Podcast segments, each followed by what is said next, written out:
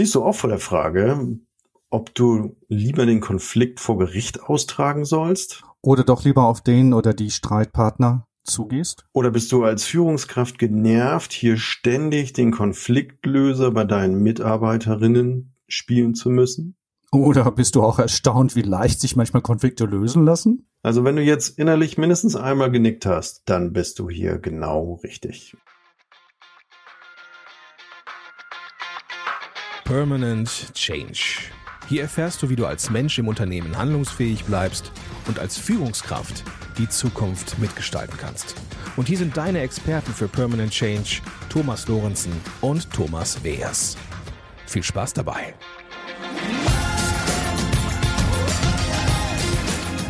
Hallo, ich bin Thomas Lorenzen. Und ich bin der Thomas Weers. Und wir beraten Menschen und Unternehmen dabei, den permanenten Wandel selbstbestimmt zu gestalten und das nachhaltig und gewinnbringend. Ja, Thomas, wir haben ja den, für den heutigen Podcast uns einen Gast ausgesucht und gefunden und es lief auf einen Namen raus. Und das ist Dr. Sascha Weigel mit seinem Institut in Leipzig. Und Sascha, Lieber Sascha, stell dich doch einfach mal ganz kurz unseren Zuhörerinnen oder unseren Zuhörer vor. Ja, Sascha, auf den Namen höre ich eigentlich ganz gut. Und frage mich natürlich gleich, weshalb ihr da sofort an mich gedacht habt, beide. Ne? Das hat ja bei Konflikten immer durchaus zwei Seiten. Aber in der Tat hoffe ich natürlich aufgrund ähm, des Instituts und meiner Arbeit im Bereich Konfliktmanagement und Mediation, was ich jetzt schon so circa zehn Jahre selbstständig mache und bin Ausbilder für Mediation und Konfliktberatung. Ja, von Haus aus bin ich Jurist, eine klassische Jura-Ausbildung absolviert in Berlin, Thomas, wo du lebst, und in Leipzig dann abgeschlossen. Das war, oh ja, das ist schon 2003 das erste und 2005 das zweite Examen und habe mich dann noch sozusagen in einer ganz eigenen Fortbildungsart dann noch in einer Promotion mit dem Thema Mediation und was uns drei ja auch verbindet, Transaktionsanalyse beschäftigt und habe das in einer Doktorarbeit ähm, für die Verwaltungstätigkeit untersucht, beziehungsweise dort Verwaltungsrahmen geschaffen. Ja, vielen Dank, Sascha. Ich, ich wartete nämlich schon darauf. Wir kennen uns ja schon viele, viele Jahre und uns verbindet das Thema Transaktionsanalyse. Ne? Also alle, die wir hier in dem Podcast heute sind, liebe Zuhörer, liebe Zuhörerinnen, sind Transaktionsanalytikern. Und das war ja auch mein Entschluss damals, als ich mit Mediation ja angefangen habe und gesagt, also wenn ich mich da weiterbilde, bist du ja derjenige, der ähm, TA und Mediation eben, finde ich, ganz klasse verbindet in seiner Ausbildung. Hm, ja, vielen Dank. Ja, ja, das ist, das hat sich dann so ergeben, auch im Rahmen dieser ähm, transaktionsanalytischen Ausbildung, ähm, die auch viele Jahre ging und ich dort immer parallel sowohl meine wissenschaftliche Tätigkeit als auch meine Beratungstätigkeit miteinander verknüpfen konnte. Sag mal, Sascha, ich bin ja jetzt derjenige, der keine Mediation anbietet oder Mediator bin. Um jetzt für mich und die Zuhörerinnen und den Zuhörer, die so ein bisschen fragen, was ist denn jetzt Mediation überhaupt und was hat denn Mediation mit Konflikten zu tun und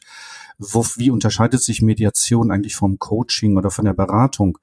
Magst du uns da mal kurz reinführen in das Bild? Was ist Mediation und wann kommt es eigentlich zum Einsatz? Das ist, das ist in aller Kürze nicht ganz einfach zu beantworten. Also es ist zum einen, könnte man sagen, es ist ein Verfahren. Und dieses, in diesem Verfahren wird ein Konflikt bearbeitet, in dem zu den Konfliktbeteiligten eine unabhängige, neutrale, allparteiliche Person hinzukommt, ähnlich einem Richter und einem Schlichter. Aber im Gegensatz zu den beiden macht er keine Vorschläge und entscheidet auch nicht, was richtig ist, sondern begleitet den Prozess. So wie man das früher auch von der Moderation her kannte, mit dem Unterschied, dass es eine ganz auf Entscheidung zugeführtes Verfahren ist. Ne, und die Parteien nicht nur drüber reden wollen, sondern sich am Anfang entschlossen haben, dass wir eine Entscheidung in dem Konflikt treffen werden. Das ist sozusagen das beabsichtigte Ziel. Das ist ja schon mal großartig, dass beide Parteien sagen, wir wollen einen Konflikt miteinander lösen und sich dann in einen gemeinsamen Prozess begeben. Genau, ne, also das, das ist, ähm, das ist dann also eine, ein Weg, diesen Prozess zu gestalten. Den kann man natürlich auch äh, vor Gericht gestalten. Äh, man, man muss ja nicht immer äh, sozusagen einseitig dahin gehen, sondern man kann sich auch gemeinsam entschließen, okay, da, da müssen wir jetzt bei Gericht einfach eine Referenzentscheidung herbeiführen, wie das im Arbeitsgericht häufig der Fall ist. Verstehe. Und für die anderen, um das noch zu ergänzen, für andere ist es einfach eine Methode ne, und kein Verfahren, sondern eine Methode, die angewendet werden kann im Falle von Konflikten. Und da finden sich dann Teamentwickler, Teamcoaches auch wieder, die natürlich berichten, klar kommt in meinen Prozessen auch Konflikte zur Sprache. Und, und dann kann man sagen, dort wird die Methode angewendet. Verstehe. Bisschen klarer geworden. Danke dir, Sascha. Und die, die Einsatzmöglichkeiten äh, sind vielfältig, denke ich. Ne? Also ja, also allumfassend. Ne? Wir haben jetzt seit einigen Jahren, seit 2012, ein Mediationsgesetz, das also in Deutschland, also auch wie in anderen europäischen Ländern aufgrund einer europäischen Initiative zustande kam, aber das in Deutschland bewusst nicht nur für Handels- und, und Wirtschaftsstreitigkeiten, sondern für alle Arten von Konflikten gilt. Ein sehr grundlegendes Gesetz zur Mediation als Verfahren. Konfliktverständnis. Also wir gucken ja hier in unserem Podcast äh, gezielt auf Organisationen und ähm, auf Unternehmen äh, äh, als Organisationsform. Was äh, sagst du dazu? Wie sind deine Erfahrungen da heute? Und vielleicht auch mal einen Blick in den Rückspiegel, wie, wie war es damals und wie ist es heute und wie hat sich es gegebenenfalls verändert? das ist eine Frage der, der, des Standorts, von wo aus man die Antwort gibt. Ne? Also jetzt als Mediator kann ich antworten, dass dieses Verfahren zum Beispiel 2012 ein Gesetz wurde in Deutschland und in den Nullerjahren eine europaweite Initiative und in den letzten Jahrzehnten weltweit auch eine, eine Modernisierung erfahren hat. Also dass ein Dritter in einen Konflikt hinzukommt, ohne Entscheidungen zu treffen, ist ja nichts Neues. Jedes Elternteil kann davon berichten, wenn es zwei Kinder hat oder auch ein Kind und dann. Ich glaube auch, auch mit einem Kind alleine, ne? genau. Also das ist ja, das ist ja keine, keine innovative genau. Idee, ja. ne, sondern das ist, das ist uralt. Aber doch sprechen wir heute von einer modernen Mediation und das hat was mit der Moderne zu tun. Und dort können wir allein solche Entwicklungen schon auch eine Deutung abbringen, dass sich etwas verändert hat im Umgang mit Konflikten. Nachdem also sag mal, die Jahrhunderte zuvor so eine Verrechtlichung stattgefunden hat und damit auch eine Befriedung von Gesellschaften, auch wenn Staaten sich natürlich weiterhin bekriegt haben, war das doch eine andere Art von äh, Konfliktaustragung, wie das ohne das Recht ähm, gewesen ist, lässt sich schon jetzt ne, beobachten, wenn man so über die Jahrhunderte streift, dass sich in den letzten Jahrzehnten dort ein Wandel vonstatten gegangen ist, der eben ein solches Verfahren hat modernisieren lassen. So mal ganz, ganz abstrakt gesprochen. Sascha, jetzt sagst du ja, dass du schon seit zehn Jahren als Mediator, gehört jetzt Verwaltungen und Organisationen begleitest. Haben sich die Konfliktthemen verändert? Also gibt es, kannst du aus deiner Erfahrung äh, feststellen, dass sich die Sicht auf Konflikte oder auch die Art und des, des Umgangs auf, mit Konflikten verändert hat in den letzten Jahren? Oder vielleicht auch schon ein bisschen weiter rückliegend? Ja, also ich meine, das hängt so mit ein bisschen mit der Antwort auf diese vorhergehende Frage zusammen, dass heute das Thema zum Beispiel das Konflikte Ausdruck von unzulänglicher Kommunikation sind und dass halt dann mehr kommuniziert werden muss.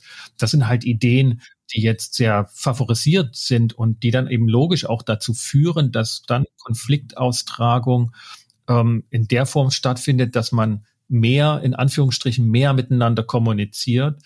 Ähm, und das heißt mehr verbalisiert und dann auch aufgrund der Entwicklung von, sagen wir, dieser ganze psychologische Selbstoptimierungstrend, der so seit 80, 90 Jahren auch so stattgefunden hat, dass der auch dazu führt, dass wir uns da selber ermächtigen, das zu verbessern und die Stellhebel mehr mit uns auch und in uns oder in unseren Händen sehen. Und das führt schon dazu, dass in Organisationen auch mehr solche Verfahren angewendet werden bei Konflikten. Also Coaching, Mediation etc. Also erlebst du das so, dass es ähnlich ist wie ja, würde ich mal sagen, Coaching, dass es immer mehr ähm, Fuß fasst und ich sag mal, die Begrifflichkeit, wenn ich mich so zurückerinnere, Mediation war ja früher immer noch ein äh, ja, wirklich, wirkliches Fremdwort, das kannte kaum jemand und ähm, dann wurde man immer relativ, also relativ schnell in so eine esoterische Ecke gestellt und sagen, ach, du machst Meditation. Und ich sage, nein, ich mache Mediation. Das war früher ja noch gar nicht bekannt. Ne? So. Herrlich, herrlich. Habe ich noch nie gehört. ja, es ist, ist ein Klassiker auch heute noch. Ne? Also Auto, Autokorrekturen machen heute noch aus Mediation Meditation. Und selbst Podcasts, ne, wenn ihr mal Podcasts sucht, Mediation, kommen, kommen 150 Podcasts Meditation. Da mag es auch Zusammenhänge geben, ne? Für den einen oder anderen jedenfalls. Das ist ein interessanter Punkt, den du, den du ansprichst mit deiner Frage oder der bei mir sozusagen dann au, aufklingt. Man muss sich sozusagen auch aus einer nicht mediativen Position das anschauen, wie Konflikte bearbeitet werden. Und dann sind wir in einer verrechtlichten Gesellschaft natürlich schnell dabei zu gucken, was geschieht bei Gericht. Und da ist in den letzten Jahrzehnten einfach etwas äh, ja schwer vorstellbares geschehen, dass einfach die Eingangszahlen bei Gerichten in, in nahezu allen ähm, Gerichtszweigen dramatisch zurückgegangen sind. Also nach einer Prozessflut der 70er bis 90er Jahre im letzten Jahrhundert, wo wir Deutschen dann auch so zu Prozesshanseln in der Welt geworden sind, ne, bekannt dafür, dass wir alles vor Gericht austragen, äh, hat sich das seit den Nullerjahren dramatisch gewandelt. Also wir reden da wirklich von Hunderttausenden Verfahren, die weniger stattfinden pro Jahr, von Rückgängszahlen von 30 bis 40 Prozent in, in, allen, in allen Zweigen. Und die landen aber nicht alle in der Mediation, oder? Also Richtig, richtig, genau. Das ist das, ah, das, äh, das, das steht fest. Also das, das ist ja. ganz sicher so, dass die nicht in der Mediation landen. Das finde ich auch einen wichtigen Rückkopplungseffekt oder Rückkopplungserkenntnis für Mediatoren, die in derselben Zeit sich ja angeboten haben und aufgrund starker Ausbildungsgänge, also Jahrgänge auch, wo viele Mediatoren ausgebildet wurden, ähm, sich ja da positioniert haben, Alternativen zu Gericht zu sein und zu denen die Leute nicht gegangen sind. Die Leute, von denen wir immer noch ausgehen müssen, die es gibt, die in Konflikten sind. Also wenn man mit der These äh, geht, dass es nicht weniger Konfliktpotenziale gibt. Sascha, wenn ich das so höre, was du gerade ausführst, äh, kommt in mir so ein Gedanke hoch, könnte es auch sein, dass diese, diese Prozesslawine sich vermindert hat oder verringert hat, weil immer mehr Weiterbildung und Fortbildungen auch in dieser Selbstbestimmtheit oder in dieser, in der Coachingfähigkeit oder in der Kommunikationsfähigkeit von Führungskräften oder von Menschen einfach immer weiter um sich greift und Menschen dadurch auch immer mehr lernen, miteinander Konflikte zu bearbeiten, zu besprechen, sie lösungsorientiert zu gehen miteinander. Also das ist auf jeden Fall eine These, die es wert ist zu vertiefen. Und mit Zahlen ist es so, dass wir da noch, glaube ich, wenig Belastbares haben. Aber, aber ich würde nicht verwundert sein, wenn wir Effekte aufgrund des exorbitanten Anwachsens von Fortbildung, Ausbildung und auch im privaten Sektor, also jenseits der Schule und Hochschulen, dass das einen Effekt hat. Also dann würde es ja bedeuten, die Gesellschaft würde befriedet werden durch diese Ausbildungen, Fortbildungen in Kommunikation, in Techniken, in systemischen Techniken, mit transaktionsanalytischen Konzepten, mit Sichtweisen, mit Empathie, dass dadurch eine andere Art des Umgangs kultiviert wird und sich das auf Konflikte oder wie du sagst, ja auf die Konflikteskalation möglicherweise auswirken könnte. Ja, also das, das ist schon, ich glaube, ich glaube, es gibt den Effekt, aber ich würde ihn auch nicht zum jetzigen Zeitpunkt überbetonen, weil wir, weil wir einfach zu wenig, zu wenig Daten drüber haben. Zumindest, also was jetzt, was ich weiß, ne, also ich bin jetzt nicht, nicht der Experte, ich bin selbstständiger Berater, habe also jetzt auch nicht ähm, die Zeit sozusagen und den, und das, die Manpower da in der wissenschaftlichen, soziologischen Forschung drinnen zu sein. Aber der Effekt würde mich nicht wundern, dass wir heute schon Konfliktpotenziale äh, verbalisieren. Und das nervt auch manchmal und das ist auch für viele ärgerlich, aber es ist halt eine Relativierung. Das findet schon statt. Also das, da, da muss man einfach nur den erfahreneren zuhören, die manchmal sagen, das haben wir doch früher auch nicht da haben wir auch kein Meeting dafür angesetzt. Ne? Das haben wir einfach dann gemacht oder so. Und das, das ist schon so. Wir, wir, wir gehen nicht mehr sozusagen uns aus dem Weg und dann werden so absolute Entscheidungen getroffen, also zu Gericht gehen, dann wird dann halt geklagt, ähm, was eben auch mit Rechtsschutzversicherungen, die damals ja noch äh, stärker verteilt waren in der, in der Bevölkerung als heute, einfach eher der Fall war. Und heute ist es auch, es gibt schon einen Erwartungsdruck, also an, also bei Führungskräften ganz klar, aber auch generell an erwachsene Menschen, dass sie Konflikte ansprechen. Es ist schon ein Erwartungsdruck und das hat sich geändert. Früher war das eher so, noch den einen Gedanken, äh, dass man bei Gericht für sein Recht gestritten hat. Und da war man sozial anerkannt. Wer heute zu Gericht geht, oh, der muss schon damit rechnen, dass so verstohlene Blicke von du bist ein bisschen verbohrt und ist nicht mehr ausschließlich, du stehst für dein Recht ein, sondern manchmal auch, du übertreibst es ein bisschen. Also ich mag noch mal eine andere Hypothese reinbringen, weil wir uns ja auch gleich noch mal auf die pandemische Lage fokussieren wollen mit einer weiteren Frage an dich. Also so erlebe ich das zumindest in Organisationsform. Also wir haben ja jetzt gesagt, okay, es, durch, es ist eine Hypothese, durch die weitere Professionalisierung werden wir professioneller und brechen Konflikte unter Umständen eher an. Das könnte eine Vermutung sein. Die andere, die ich jetzt mal einbringen will, ist, äh, werden Konflikte nicht unter Umständen einfach erstmal unter den Teppich gekehrt und es wird gar nicht darüber gesprochen.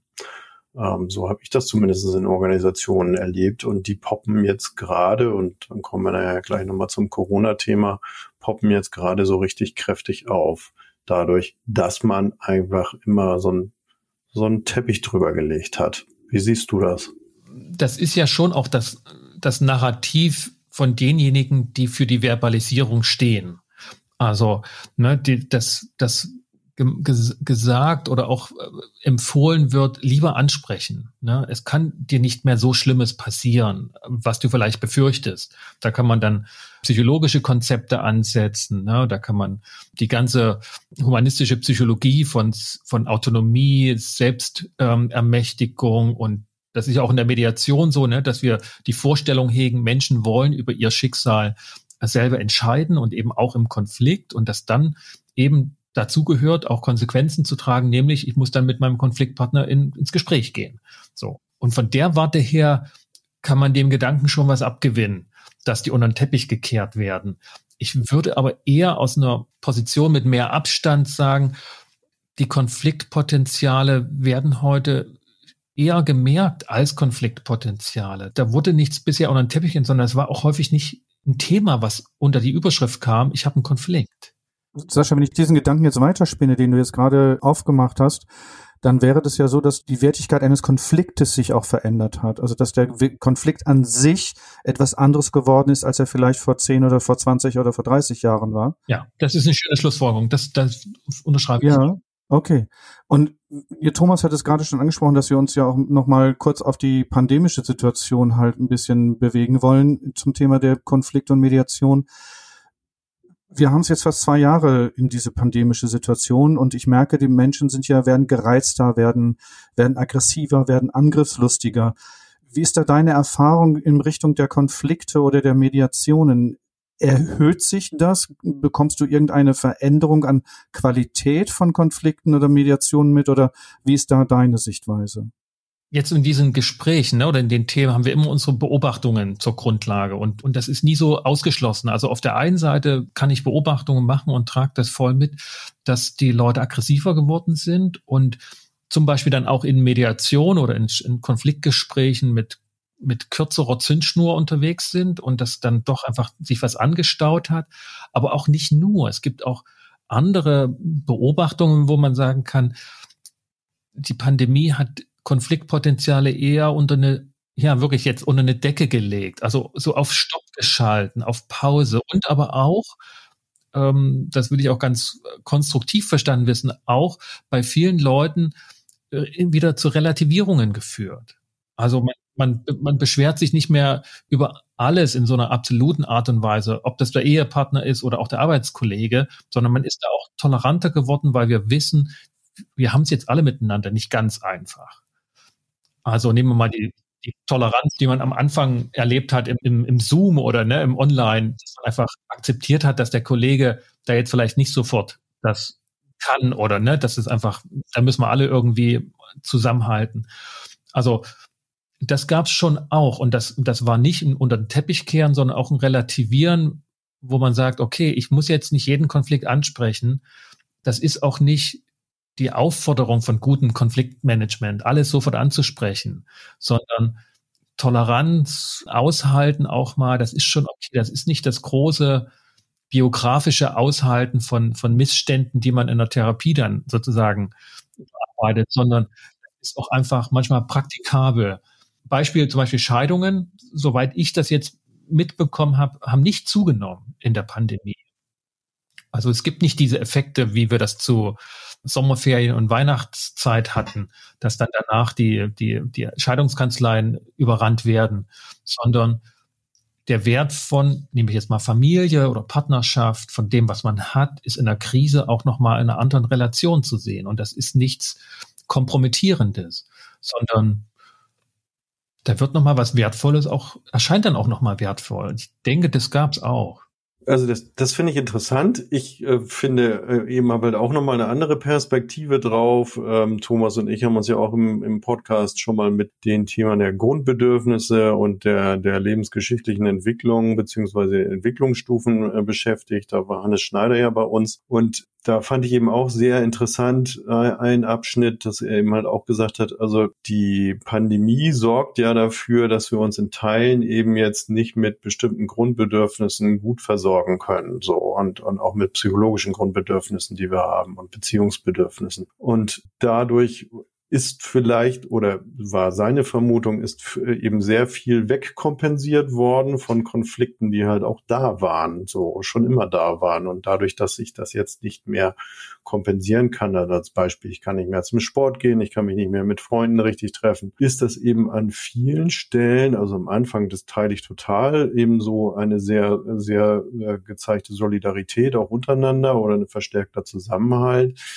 ähm, aber ich glaube, das verändert sich gerade. Also, dass eben diese Dinge jetzt eben ganz extrem aufpoppen, wie du schon so sagst. Die Leute sind mit kürzerer Zündschnur, hast du, glaube ich, gesagt, unterwegs. Und da macht sich Konfliktgeschehen jetzt also aus meinen Beobachtungen eben erst richtig deutlich, dass Dinge eben jetzt wirklich, und ich bin immer über den Teppich drüber gegangen, ja, und ich war auch bereit, mit dir darüber hinwegzusehen eine Zeit lang, aber jetzt reicht's. Ja, das ist, also das haben wir ja auch im, im Sommer jetzt das erste Mal so erleben können, als die Leute wieder aus den Homeoffice mehr wieder in die Betriebe kommen sollten und sofort, sofort sind wirklich auch Konfliktaustragungen wieder in die Höhe geschossen. Das ist schon so. Es macht auch einfach mehr Sinn und mehr Spaß, ne? Äh, sozusagen in einem 3D-Raum Konflikte auszutragen, als im Online-Bereich. Da haben wir vieles wegtoleriert. Ne? Der war ja ohnehin nicht wirklich da. Und da kann man zwar auch mal einen Ärgerausbruch haben im Online-Bereich, aber das ist nicht so wirkungsvoll.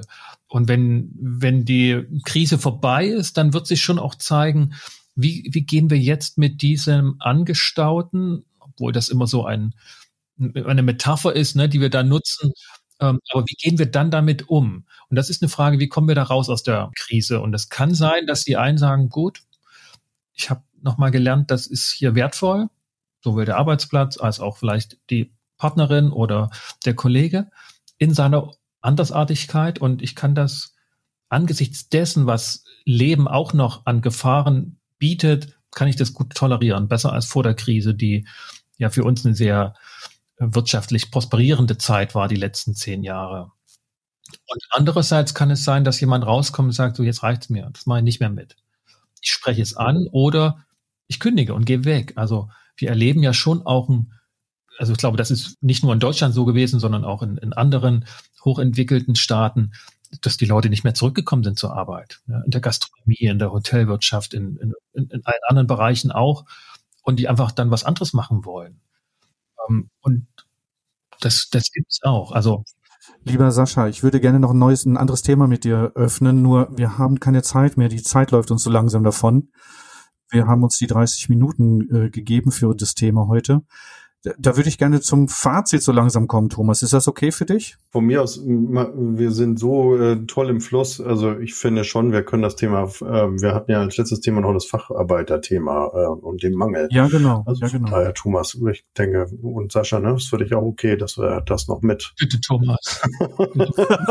jetzt, mit, genau. die, die Frage an die zwei Mediatoren, ist das jetzt ein Konflikt, den wir jetzt hier gerade haben? Nein, Nein, wir stimmen das vertraglich Das ist ein ab. Problem für uns. Genau. sehr gerne, sehr gerne mache ich dieses Thema mit dir noch, Sascha, weil ich finde dieses Thema hochspannend, weil es ist so ein bisschen in die Zukunft gerichtet. Es ist so ein bisschen das Thema, weil ich versuche mal eine Überleitung in die Richtung. Also wir haben jetzt gerade gesprochen, dass wir gerade Veränderungen erleben durch, durch Homeoffice, durch wieder im Büro sein. Leute gehen weg, Leute verändern sich verändern ihre Lebensausrichtungen und zum Thema Lebensausrichtung kann man vielleicht das ganze Thema Integration und auch Auswanderung und Einwanderung mit einbeziehen, wenn man das jetzt ziemlich groß nimmt, dieses Bild. Und da haben wir ja in Deutschland ja auch nochmal das Thema der Facharbeitermangel-Thematik, dass wir sagen, es fehlt uns an Menschen, es fehlt uns an Kompetenz, an Know-how, an Facharbeitern, sei es jetzt in der, in Organisationen, den Kommunen, in dem Handwerk. Es gibt ja überall wirklich große Stellenausschreibungen, die nicht bedient werden können, weil, die, weil sich keine Menschen bewerben und äh, die Kompetenzen einfach fehlen. Wie ist so deine Wahrnehmung darauf? Was glaubst du, ist, wird dieses Thema für uns in Zukunft bedeuten? Oder wie wird sich dieses Thema mit der Integration Menschen aus anderen Ländern, wie werden wir als Organisation oder auch als Gesellschaft in diese Thematik mit Konflikten uns noch weiterentwickeln oder weitergehen? Also das, das glaube ich auch ist eines der wirklich äh, großen Themen und großen Problemthemen, die wir haben. Vielleicht weniger in Berlin, obwohl da natürlich sehr viele dann darum ringen. Aber ich, ne, ich komme aus Sachsen, da ist das wirklich ein Länderthema und Sachsen hat da ein Riesenthema, wird das auch nicht ohne Migration schaffen und leider geben sich sozusagen medial vermittelt die Sachsen ja auch alle Mühe, dass keiner so gerne herkommen will. Das ist auch wirklich ein Problem, ähm, obwohl wir natürlich und, und in der Wissenschaft und Forschung echte Spitzenforschung hier haben. Also Dresden Cluster ist einfach weltweit bedeutsam und, und hat jetzt auch in der Krise enorm äh, zugelegt nochmal. Und das wird nicht ohne Zuwanderung gehen und Organisationen, die in dem globalen Markt ähm, agieren, und da gibt es kaum erfolgreiche, die das nicht tun. Das ist sofort globalisiert. Haben wir ein nicht nur internationales Thema, sondern Diversitätsthemen auf, auf allen Bereichen, in allen Bereichen. Und dort gilt es, diese Konfliktpotenziale, die das mit sich bringt, oder besser gesagt, ne, da schließt sich der Kreis zu vorhin. Das ist, heute ist Konflikt für uns häufig auch ein Innovationsthema.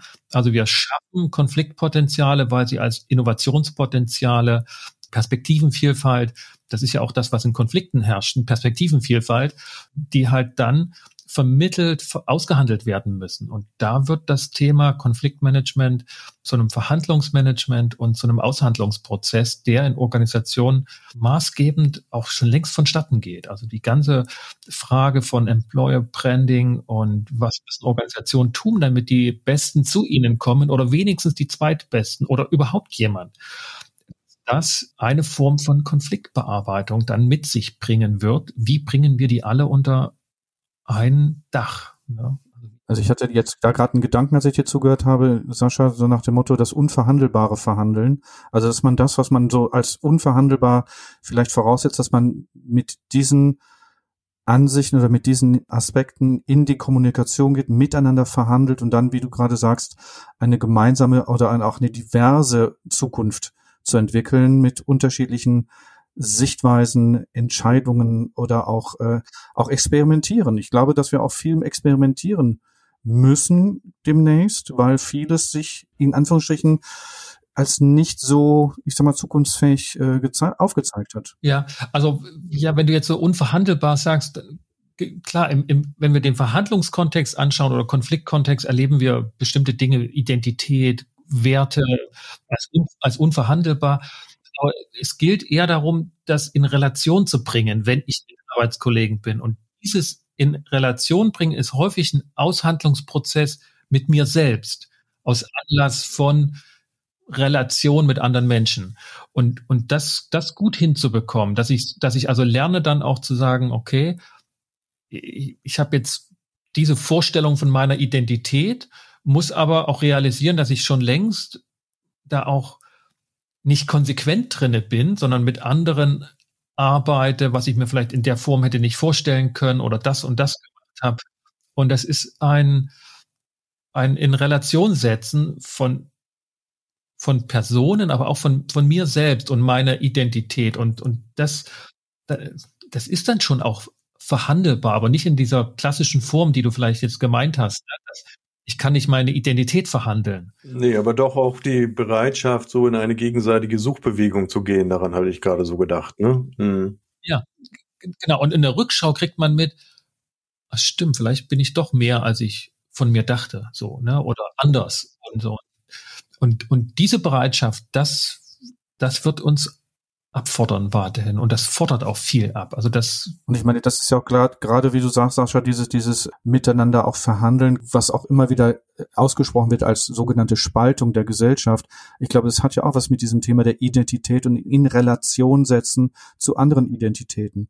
Miteinander eine gesellschaftliche Ebene finden, in der wir miteinander ein gutes Leben führen können respektvoll in, mit den unterschiedlichen Identitäten oder den Wahrnehmungen von Identitäten auch umzugehen also da mache ich das, das kleine Fass zum Anfang, äh, zum Ende jetzt nochmal kurz auf, ne, weil das, weil das genau passt, diese, ne, wir, wir reden ja jetzt momentan ne, von der, von der Impfpflicht und es geht nicht rational um den kleinen Peaks in den Arm und es geht auch nicht um eine rationale Risikoabschätzung, piekse ich mich oder piekse ich mich nicht, weil da sind die Zahlen deutlich. Es geht darum, äh, mein Verhältnis zum Staat auszuhandeln. Auf dieser Ebene gibt es keine Verhandlung, die aufgedrückt werden kann. Das ist ein sich in Relation setzen mit anderen und das wird gefordert. Und da können wir gerne auf jemanden die Schuld oder den Finger zeigen und sagen, das kannst du von mir nicht fordern. Aber das ist nur eine Projektion. Das, das Leben fordert das von uns ab in dieser globalisierten Welt, in dieser internationalisierten Welt. Und das bricht in jede kleine Dorfgemeinschaft rein. Das ist einfach nicht aufzuhalten. Und dann entstehen natürlich so Grundsatzkonflikte, die über nicht verhandelbare Themenstellungen geführt werden und es zeigt sich einfach nur, dass es ein Nebenkriegsschauplatz ist. Ja, also ich finde, es ist eine Konstruktion für etwas, was nicht angesprochen werden möchte oder angesprochen werden will. Und um da vielleicht so einen Bogen zu schlagen, dann wäre die Frage, sind da Konflikte, die wir umgehen wollen? Ist da die Auseinandersetzung, die wir nicht aushalten wollen? Und dass wir dann halt, wie du sagst, es nicht mehr miteinander verhandeln wollen ich glaube, da ist immer, immer wichtig, die Ebenen auseinanderzuhalten. Also das Individuelle und Psychologisierende ist eine Fragestellung, ein Thema, da kann man gerne auch über Mediation und über derartige entscheidungsorientierte Verfahren dann auch äh, sprechen und, und möglichst vielleicht auch durchführen, aber auf einer gesellschaftlichen Ebene, auf einer, wo, wo, wo Hunderttausende, Millionen von Menschen involviert sind, funktioniert das einfach nicht. Da man gucken, dass man Dialoge ansetzt, aber was man auf jeden Fall machen muss, auch als Gesellschaft, Entscheidungen treffen können. Und da gilt es schon auch, sich Mehrheiten, rechtsstaatlichen Mehrheiten zu beugen. Also das ist dann einfach so. Und das, diese Relation gilt es zu wahren. Dass wir da entscheidungsfähig bleiben als Gesellschaft und nicht auch Relationen verlieren. Ne? Also ja, und trotzdem auch die Bereitschaft, Dinge untereinander auszuhandeln. Ne? Und da fragt man sich halt, äh, wo ist das verloren gegangen oder durch welche Dinge wird es gefördert, dass es eben verloren geht oder so getunnelt wird, dass es gar nicht entstehen kann. Ja, weil, weil wir schon auch diesem, also das ist jetzt eine, ein Punkt an eine These dabei, dem eigenen Empörungslevel und der aufgrund der Selbstermächtigungsidee und dass sozusagen mein mein Wille doch lebbar sein muss und Beachtung finden muss, dass der völlig aus der Relation der Gesellschaft gefallen ist. Also, ne, dass wir einen Prozess ja erleben, nicht nur in Deutschland, sondern haben wir in Amerika viel extremer und klarer vor Augen, aber dort noch nicht so in diesem, in diesem Mehrheitsunterschied, dass einfach eine Minderheit im demokratischen Prozess unterliegt und nicht sagt, gut, dann war's das, sondern sagt, okay, dann nehme ich meine Rechte wahr und gehe zu Gericht und dort klage ich meine Rechte ein und akzeptiere aber nicht, wenn das Gericht sagt, ist nicht, war alles rechtens. Und diese, diese mangelnde Akzeptanz, das darf nicht, und da bin ich ganz Jurist und ganz Rechtsstaatler, das darf nicht weiter geschehen. Das wäre ja das Thema der Freiheit, ne? Das wäre das Thema des freien, also das der freien Entscheidung. Ja, aber nicht nur der individuellen, sondern dass die Gesellschaft sich diese Freiheit gegeben hat, wir leben rechtsstaatlich und dann nicht Gerichte sofort, auch ohne Auseinandersetzung mit sich selbst, dann ähm, gebasht werden und und Kompetenz abgesprochen wird. Ne? Also das haben wir jetzt gerade, war gestern der Fall. Ne? Haben wir, genau, haben wir ja gerade. Das genau. Verfassungsgericht sofort da als einge, wurde eingepflegt in die Phalanx der. Sie sind eingeknickt, ne? So wurde es, glaube ich, formuliert. Genau. Ne? So, die wurden da als, ne, die jetzt, jetzt gehören die auch noch dazu. Genau, ne? Genau. Seit gestern ist es ganz amtlich, wir leben in der Diktatur. Und das ist einfach, da akzeptiert die Minderheit nicht, die Rechtsstaatlichkeit. Das ist, das ist keine Frage der Demokratie. Ich finde, dass Demokratie ist nur die halbe Wahrheit und äh, sondern Demokratie muss rechtsstaatlich abgesichert sein. Und wenn die demokratische Minderheit hat alle Rechte, das einzuklagen, was dort Minderheitenrechte auch ähm, bestehen muss. Aber wenn die Gerichte dann auch sagen, und das ja auch einhellig, ist ja nicht so, dass das, dass das eine Ausnahme ist, sondern das sagen ja einhellig, das ist schon okay dass das gemacht wurde und dass das so staatlich veranlasst wurde, dann, dann erwarte ich auch von der Minderheit, dass sie sagt, okay, ich gucke nochmal, was mein Rechtsgefühl mir da für ein Schnippchen geschlagen hat. Ich gucke nochmal mit meiner Empörung, wo ich da hingehen muss. Das, ähm, da wäre ja für mich dann dieses Unverhandelbare dann verhandeln. Ne? Dann, wenn da gesagt wird, das akzeptiere ich nicht, auch das Gericht, merke ich gerade, ist auf der anderen Seite und ich akzeptiere die andere Seite nicht, dann ist ja wirklich Mediation wirklich von Nutzen und auch ein mediativer Prozess wäre dann vielleicht eine Möglichkeit. Aber du sagst ja am Anfang unseres Gesprächs hast du ja gesagt, beide Parteien müssen vorhinein einverstanden sein, eine Lösung zu finden. Dann wäre die Mediation möglich. Ja, nee, also ja, in dem, in dem Bereichen halte ich Mediation nicht für, für möglich und praktikabel weil da gilt es wirklich, also eine klare Grenze zu ziehen, weil Mediation findet nur auf einem Boden statt, der rechtsstaatlich abgesichert ist. Also dass einfach klar ist, wo ist das Gewaltmonopol und welch, nach welchen Spielregeln kommt das zustande. Und das funktioniert in Deutschland sehr gut. Also das ist schon so, auch wenn das jetzt natürlich die, die, ne, die Personen für, oder die Gruppen, von denen wir gerade sprechen, das nicht so akzeptieren. Aber dass die Spielregeln da klar sind, wie man das verändert. Und sie sind A, demokratisch und B, vor allen Dingen rechtsstaatlich. Und da hilft Mediation nicht. Also sehe ich nicht, dass dort die Parteien, weil das auch auf der gesellschaftlichen Ebene ist es ja auch ein öffentlicher Prozess. Also es, das große Problem finde ich jetzt schon hier in diesem, in dieser Diskussion der Gesichtswahrung wie kann ich nach Monaten der Agitation und der Selbstüberzeugung, dass die Pandemie nicht schlimm ist, dass das übertrieben ist, dass das so und so ist. Wie kann ich jetzt dann bei einer Impfpflicht mir die Spritze geben lassen, ohne mein Gesicht zu verlieren? Das ist die entscheidende Frage und das gelingt nicht in einer auch von der Mehrheit ange, ne, von der von der Mehrheit angebotenen Mediation. Das ist eher gönnerhaft und da braucht es tatsächlich ich glaube, ne, in dieser gesellschaftspsychologischen Weise andere, andere Ansatzpunkte, dass diejenigen dort ihr Gesicht wahren können. Im kleinen wie aber auch im großen Bereich. Und ich glaube, die Impfpflicht ist ein Instrument. Ich mag noch mal einen letzten Aspekt da reinbringen. Ähm, ich habe also kürzlich einen Podcast gehört mit dem von Zeit Online mit dem Leiter der intensivmedizinischen Abteilung äh, Universität Köln, dem Professor Hillig. Der wurde dann nämlich auch gefragt, Mensch, Sie sind dafür bekannt, jeden, der auf der Intensivstation landet und der sich nicht hat impfen lassen, am Ende äh, in Anführungsstrichen umzudrehen. Wie machen Sie das? Und der hatte eben gesagt, äh, in allererster Linie zuhören und wahrnehmen, was die Leute für Befindlichkeiten und für Sorgen haben. Und sie da auch wirklich abholen. Und wenn ich das dann mal so übertrage auf unsere Diskussion jetzt hier zum Schluss, frage ich mich eben halt auch, wo ist das denn in der Breite der medialen Welt? Wo hat das überhaupt stattgefunden? Wo hat das also auch von den Politikern stattgefunden? Da glaube ich, ist auch ein großer Punkt ähm, im Sinne von, ich verstehe euch, ich höre euch und ich nehme euch wahr. Und ich erlebe das im Moment eigentlich sehr, so wie Thomas das auch schon sagte, eben sehr spaltend und sehr vorverurteilend. Ne? Also diejenigen, die ähm, sich da jetzt nicht impfen lassen, die, ja, wie soll man sagen, die haben das immer noch nicht verstanden. So wird das ja oft formuliert. Ja, ich meine, ich, wenn ich als Mediator antworten kann, muss ich sagen, ja, der, der Professor auf der Intensivmedizin, der hat natürlich den Vorteil, dass ähm, der Typ, dem er dazuhören will, nicht weglaufen kann.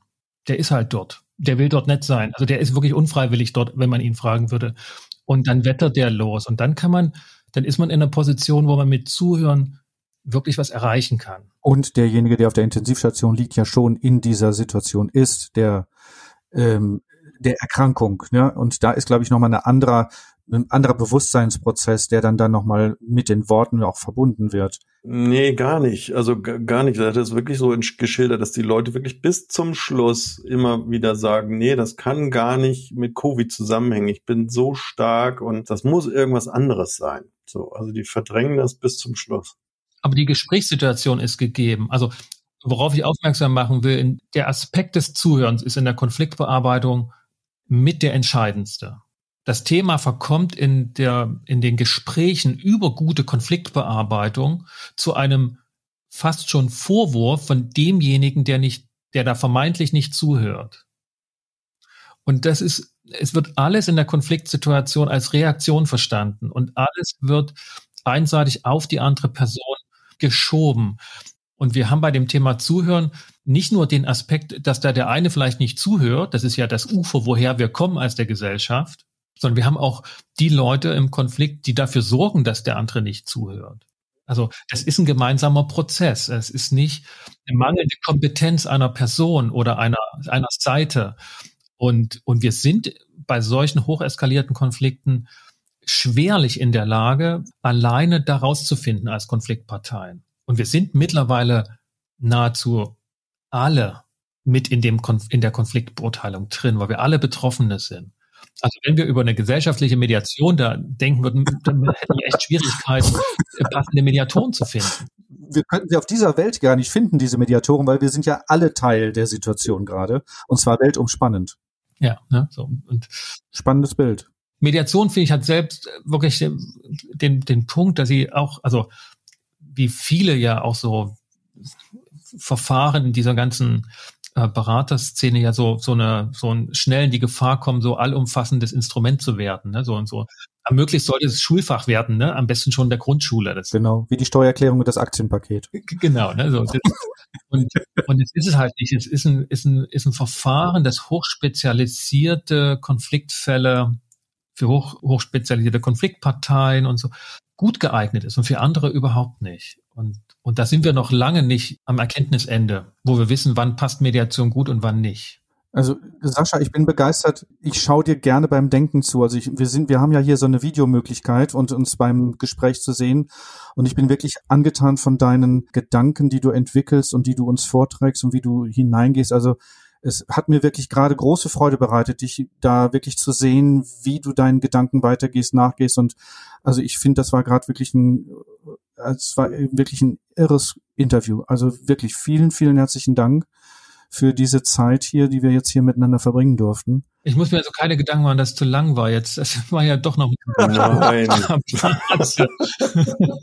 Auf gar keinen Fall. Also ich fand es, ich finde es wirklich interessant und auch die Aspekte, die du mit reinbringst, menschlich, persönlich, gesellschaftlich, weltumspannend.